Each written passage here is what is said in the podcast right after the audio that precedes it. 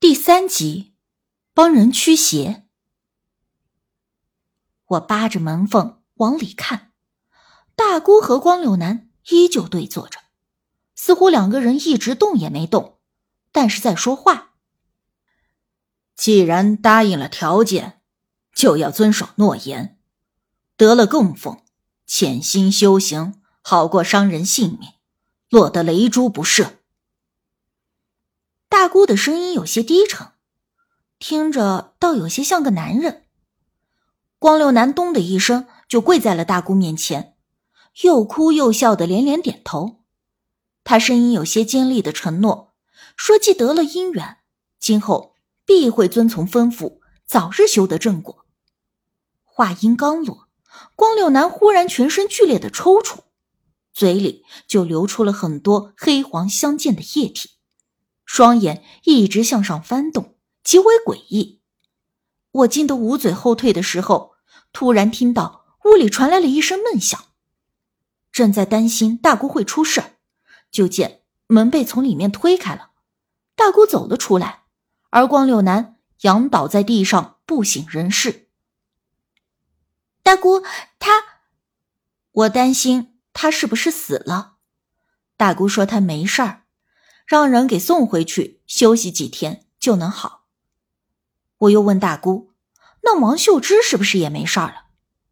大姑摇了摇头，说：“这王秀芝啊，那可难了。”我心想：这王秀芝跟那男人不都是被蛇给缠上了吗？这同样的毛病，怎么一个没事儿，一个就难了呢？大姑说：“万物啊，和人都一样。”有的呢讲道理，有的呢蛮横不讲道理，而且戾气重。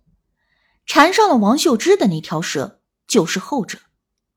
而我和大姑正在说话，院子里看热闹的人忽然炸了锅一样四散呼叫。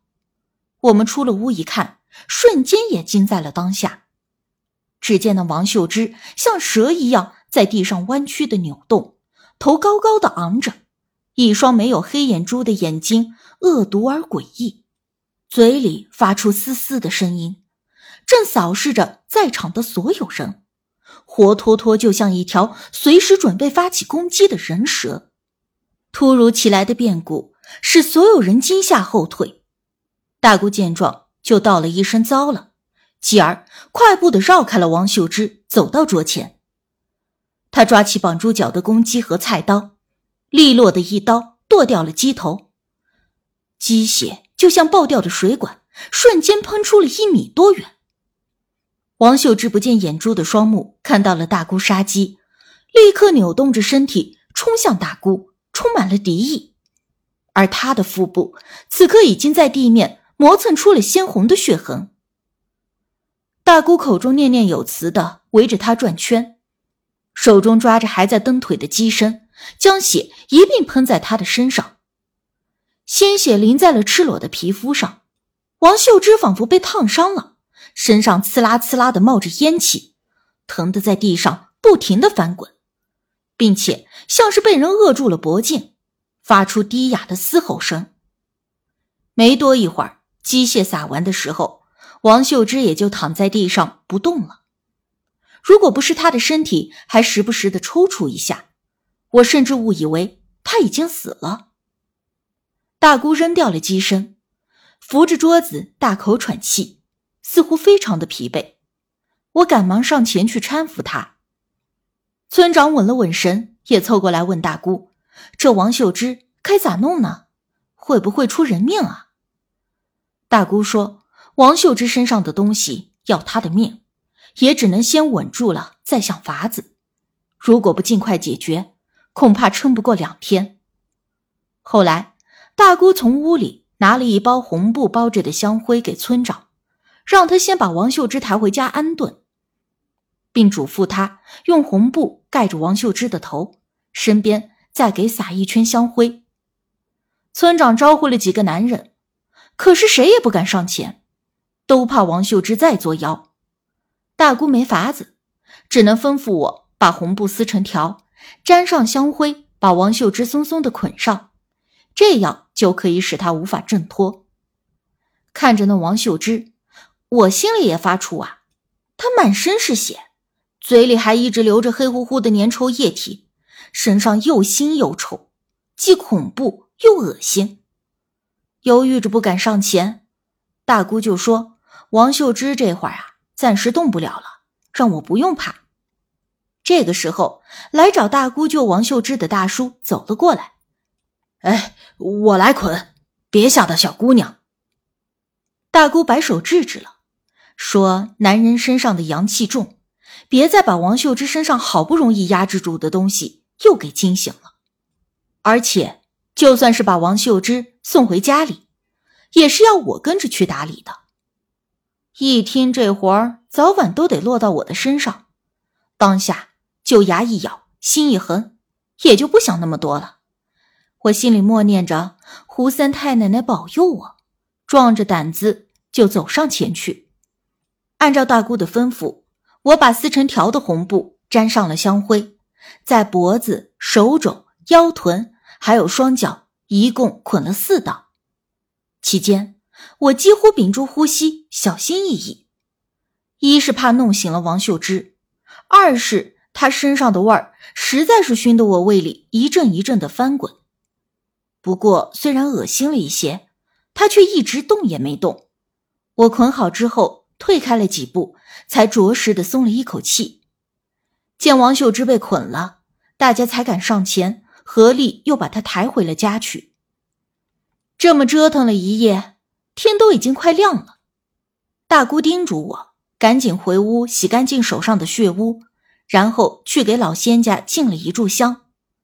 进香后回屋，我见村长又折了回来，正在跟大姑坐在炕上说话。他胳膊上的伤口还透着血，这一晚也是被折腾的够呛。我上了炕，坐在大姑的边上，听他们在商量王秀芝的事儿该咋办。大姑建议先把人给送到乡镇医院去，但是村长却担心王秀芝那样子送了医院也白搭，就怕即便是送过去了，也会直接给转到精神病院。路上再把命给折腾没了，还是求着大姑给想想法子，看在大家乡里乡亲的，也要救他一命。大姑用力的抽了两口烟，很是为难的样子，没有立刻应声。直到一根烟抽完了，大姑叹了一口气：“唉，真是造孽呀。”当时我以为他口中的造孽说的是王秀芝，但随后才明白，那话说的也是他自己。架不住村长苦苦相求，大姑答应会想想法子，但需要一点时间来准备。见大姑答应了，村长仿佛有了主心骨，一番奉承好话，方才被打发了离开。等村长走了以后，我忍不住好奇，问大姑昨晚上。究竟是咋回事啊？为啥王秀芝会变成那样？大姑说，有句老话叫做“蛇咬三生冤，狗叫对头人”，意思就是蛇和狗都不会无缘无故的咬人。如果蛇真的咬了人，那一定是这人对他做过什么。因为蛇类的嗔根最重，所以即便是得道的长仙也是如此，一旦招惹，极难脱身。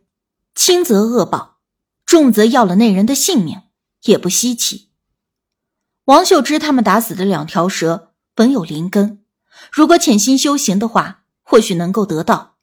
其中一条母蛇，蛇蛋被打碎在了肚子里，如今命没了，子嗣也没了，自然怨气极大。光六男身上那条，大姑已经谈妥了，让光六男设个香堂，世代潜心供奉即可。但是王秀芝身上的谈也没得谈，从一开始摆出的架势就是不要了他的命不会罢休，所以大姑的本心是不想管这事儿的，因为一旦揽下了这差事，只能硬碰硬。想起昨天晚上发生的这些事，还有他说的这些话，我一阵头皮发麻，就问大姑接下来有什么打算。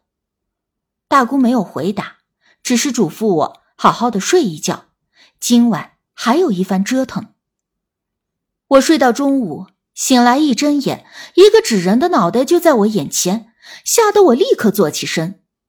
大姑见我惊着了，拍了拍我的肩，说：“不怕不怕，只是一个纸人。